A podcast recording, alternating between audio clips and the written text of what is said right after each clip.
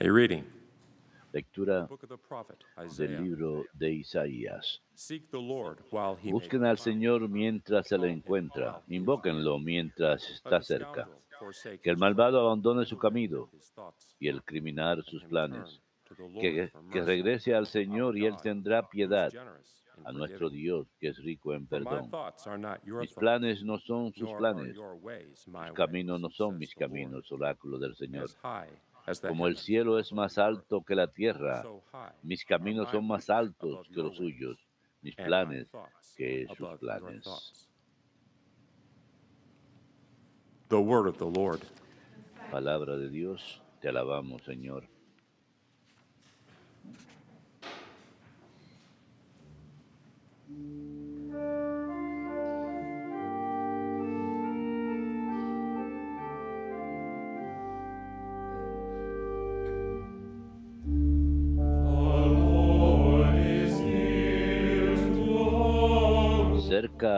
Está el Señor de los que lo invocan.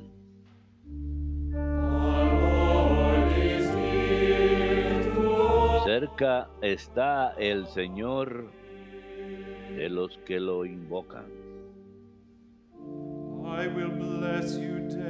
Día tras día te bendeciré, Dios mío, y alabaré, eh, y alabaré tu nombre por siempre jamás. Grande es el Señor y merece toda alabanza. Es incalculable su grandeza.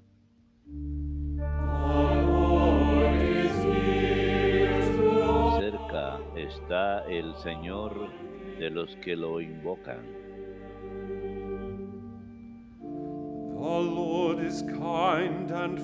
El Señor es clemente y misericordioso, lento a la cólera y rico en piedad. El Señor es bueno con todos, es cariñoso con todas sus criaturas. Cerca está el Señor de los que lo invocan.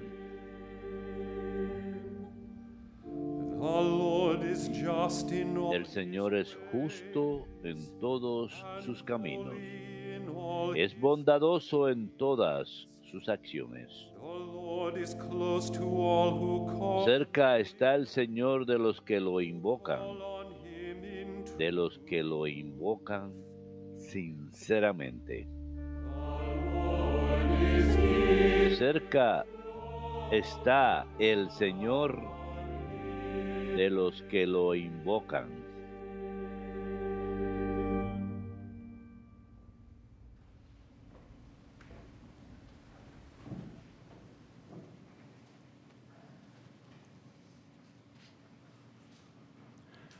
A reading from the letter of St. Paul to the Lectura de la carta del apóstol San Pablo a los filipenses, hermanos. Cristo será glorificado en mi cuerpo, sea por mi vida o por mi muerte.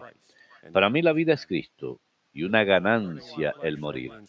Pero si el vivir esta vida mortal me supone trabajo fructífero, no sé qué escoger. Me encuentro en esta alternativa. Por un lado deseo partir para estar con Cristo, que es con mucho lo mejor. Pero por otro, quedarme en esta vida veo que es más necesario para ustedes. Palabra de Dios, te alabamos, Señor.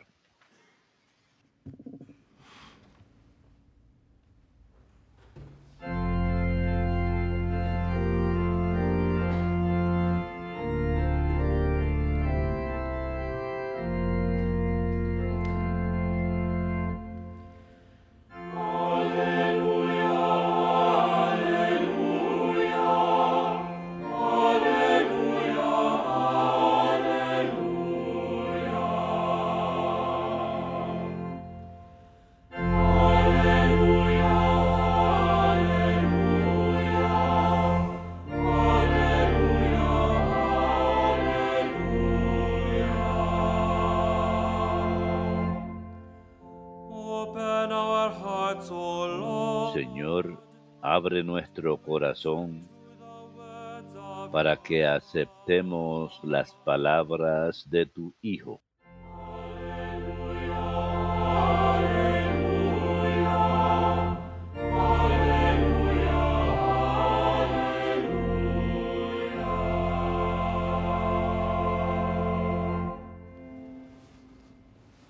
Dominus vobiscum. Lectio Sancti Evangelii secundum Matteum.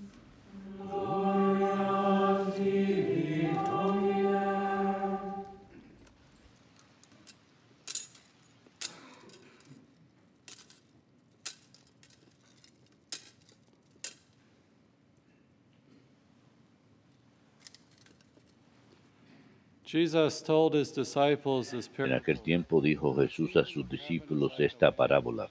El reino de los cielos se parece a un propietario que al amanecer salió a contratar jornaleros para su viña. Después de ajustarse con ellos en un denario por jornada, los mandó a la viña. Salió otra vez a media mañana, vio a otros que estaban en la plaza sin trabajo y les dijo, vayan también ustedes a mi viña y les pagaré lo debido. Ellos fueron. Salió de nuevo hacia, hacia mediodía y a media tarde hizo lo mismo. Salió al caer la tarde y encontró a otros parados y les dijo, ¿cómo es que están aquí el día entero sin trabajar? Les respondieron, nadie nos ha contratado. Él les dijo, vayan también ustedes a mi viña. Cuando oscureció, el dueño dijo al capataz, llama a los jornaleros y págales el jornal, empezando por los últimos y acabando por los primeros. Vinieron los del atardecer, recibieron un denario cada uno. Cuando llegaron los primeros, pensaban que recibirían más, pero ellos también recibieron un denario cada uno. Entonces se pusieron a protestar contra el amo. Estos últimos han trabajado solo una hora y los has tratado igual que nosotros que hemos aguantado el peso del día y el bochorno. Él replicó a uno de ellos, Amigo, no te hago ninguna injusticia. ¿No nos ajustamos en un denario? Toma lo tuyo y vete. Quiero darle a este último igual que a ti.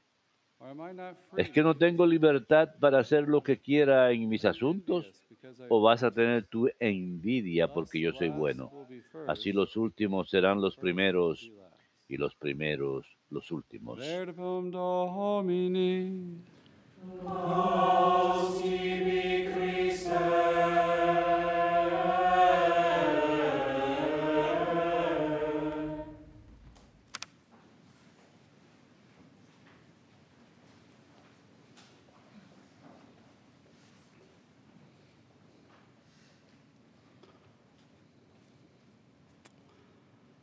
El día de hoy en la parábola, and the el dueño de la viña es Dios y la viña es el mundo. Ese es el significado para nosotros los cristianos, que hemos sido enviados al mundo plan, a trabajar según el plan de Dios, a way worthy of the gospel a of Christ, as Paul conducirnos de una manera digna del Evangelio de Cristo, como dice San Pablo en la segunda lectura de hoy. También vemos eh, que en este trabajo y en el pago, la gran generosidad de Dios, que es than mayor que la justicia. Él va más allá en misericordia y en gracia. Él siempre está dándonos más. También vemos que todas las personas de Dios, la iglesia en especial, están llamados.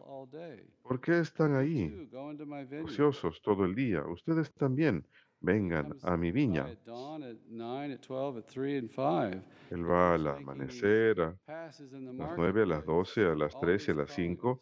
Sigue pasando una y otra vez por el mercado y siempre llamando a todos a que vayan a la viña. Y sí, utiliza nuestra cooperación, Pero claramente Él es soberano. El salario es la vida eterna, podemos decir, y Él la da de manera plena, más allá de lo que requiere la justicia. Él da a los que llegaron a las, a las cinco lo mismo que les da a los que llegaron al amanecer. Santo Tomás de Aquino enseña que los virtuosos tienen un disfrute más subjetivo del cielo. Si sus vidas han estado llenas de caridad, llenos de la gracia de Dios, pueden disfrutar del cielo de un en un sentido incluso más profundo. E incluso más allá de ello vemos que las personas están llamadas a diferentes alturas de santidad. Podemos ver, por ejemplo, el ejemplo de la Virgen en su papel como Madre de Dios, está por encima de todos los ángeles y santos. Y Santa Teresa, al meditar acerca de esto, said, "Oh, consideraría la naturaleza, mirar las flores y decir, todas las diferentes flores son necesarias para la belleza de Dios.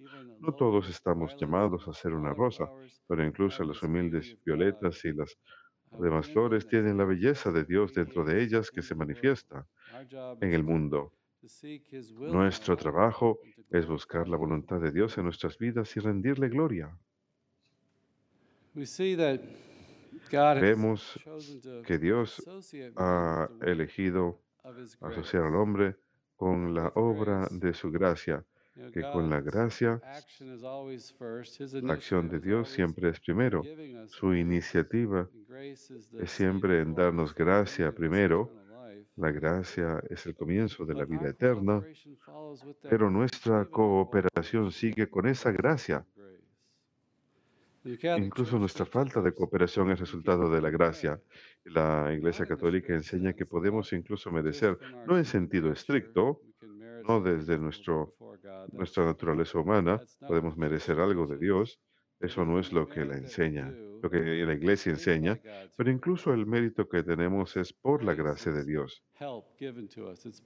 Esa gracia, ese auxilio dado a nosotros, esa participación en la vida divina, y esta primera gracia de justificación, como en el bautismo que recibimos de niños o de adultos, de ninguna forma puede ser merecida.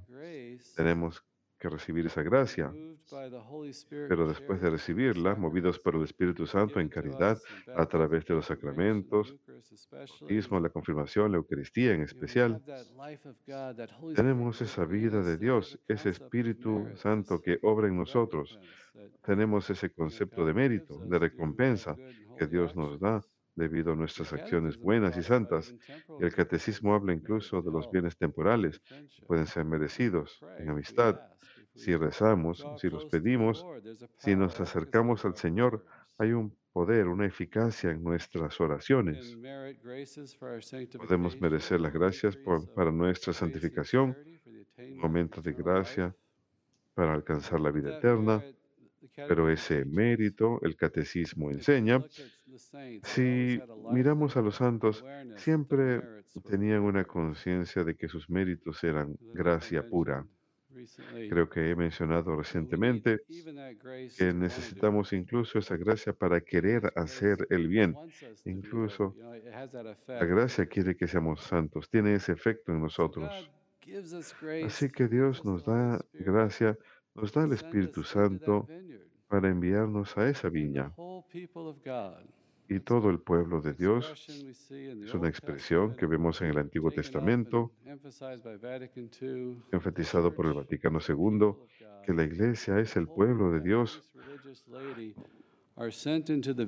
Somos enviados a la viña del mundo, unidos a Cristo como los sarmientos a la vid. Somos ungidos en el bautismo, en la confirmación, con esa comunión que es perfeccionada en la Eucaristía. Y esa unión con Cristo también de- especialmente incluye su pasión, su cuerpo crucificado y glorificado al cual estamos unidos. Vivimos ese misterio pascual e incluso por el testimonio de nuestras vidas, lo presentamos a los demás, presentamos a Cristo a los demás. Pero es una verdadera unión en. Cristo en su obra de redención en la que compartimos. a través de esa unción en el bautismo, la confirmación, somos ungidos en la Eucaristía, perfeccionados en ella, nos unimos al papel de Cristo como Rey, Profeta y Maestro. En la misa, el sacerdote ofrece ese sacrificio al Padre en el cielo y estam- y estamos llamados a ofrecer el sacrificio de nuestras vidas, todo lo bueno y lo malo. Los ofrecemos al Señor en sacrificio. Hablamos de Jesús que tiene ese papel profético, que Él es la realización de todos los profetas. Los laicos están llamados a proclamar el Evangelio en palabra y en acción. Y la razón por la que enfatizo a los laicos es que esta parábola, segundo en su gran documento sobre los laicos en los ochentas, dijo que esta parábola en especial aplica a la vocación de los fieles laicos. Así que ustedes también están llamados a proclamar el Evangelio en palabra y en acción, más a menudo en acción con el testimonio de sus vidas, pero también en palabras, la proclamación explícita del Evangelio. Y Juan Pablo diría que también significa identificarse valorosamente con el bien y denunciar el mal en la sociedad de hoy. Como no podemos hablar acerca de las cosas para identificar y denunciar las cosas que estén pasando hoy en día, también tenemos un papel real de, eh, de vencer el reino del mal en nosotros y servir a los demás en justicia y caridad, haciendo Cristo presente a ellos. Es- pero esa autoridad es ejercida para el- los cristianos en servicio. El punto es, en el Vaticano II y los escritos de Juan Pablo en su documento sobre los, los laicos, que la vocación de los laicos tiene un carácter secular. Y todos ustedes están en la vanguardia en el mundo. Viven sus vidas como casados, su vida familiar en el mundo, su vida de trabajo se realiza en el mundo. y ustedes están ahí para ponerlo en orden, para enfocarlo en el reino, para llevar los valores del Evangelio a la cultura, al lugar de trabajo, a la sociedad y por seguro a nuestras familias, para hacer la levadura en la masa de pan, para hacer luz en el mundo, para hacer la sal en el mundo, para impregnar el mundo con los valores cristianos. Jesús va a venir nuevamente a restaurar el mundo.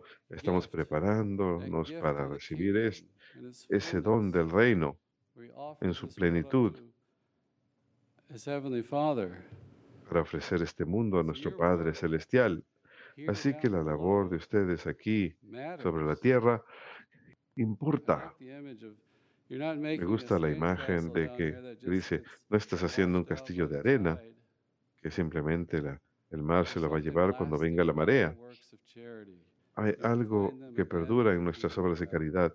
Los encontraremos nuevamente en el reino de los cielos. Hay algo emocionante en ello. Importa. Importa si uno dice que sí el día de hoy. Importa si uno da su fiat. Si uno sirve a aquellos a su alrededor. Si uno ha vivido una vida de oración y santidad. La vocación de los laicos es buscar el reino de las cosas temporales, poniéndolas en orden según el plan de Dios. Es todo. No se preocupen de los gobiernos totalitarios, ni persecuciones, ni amenazas a sus vidas. Esa es nuestra tarea, a pesar de la oposición, a pesar de las dificultades. Los laicos están llamados a restaurar la creación a, sus- a su valor original por la gracia y poder de la resurrección de Jesucristo, a continuar su obra redentora, aumentándola, ayudando a la salvación de los demás y la renovación del orden temporal. ¿Cómo no podemos ver la obra del maligno en el mundo hoy en día? Hemos sido enviados a este mundo, la iglesia entera, los laicos con un carácter secular en especial a la vanguardia, para renovar todo en Cristo, en su vida familiar, en su vida profesional, en la sociedad y la cultura, en la vida política, señalarlo to todo, dirigirlo todo hacia. La realización del significado en Jesucristo. Todo cobra vida en Cristo. Podemos dirigirlo ahí, podemos llevarlo ahí, llevar su enseñanza del Evangelio a todas nuestras obras, nuestras buenas obras, en nuestras familias. Las cosas prosperan cuando hacemos eso, cobran vida. Incluso de manera muy sencilla y- humilde. La presencia de Cristo es lo que les da vida y significado. Jesús termina la parábola el día de hoy diciendo que los últimos serán los primeros y los primeros serán los últimos. La lógica del mundo es diferente que el Evangelio. No queremos ser ciegos y pensar en un sentido mundano, que la grandeza se mide por estan- los estándares del mundo, se mide por los estándares de Cristo. Estamos viviendo la vida del Evangelio, de ahí proviene el fruto. Estamos cargando nuestra cruz, de ahí proviene el fruto y la resurrección. Ese poder es sembrado en el mundo a través de esa fidelidad a Cristo. Todos nosotros como pueblo de Dios seamos fieles a esta vocación.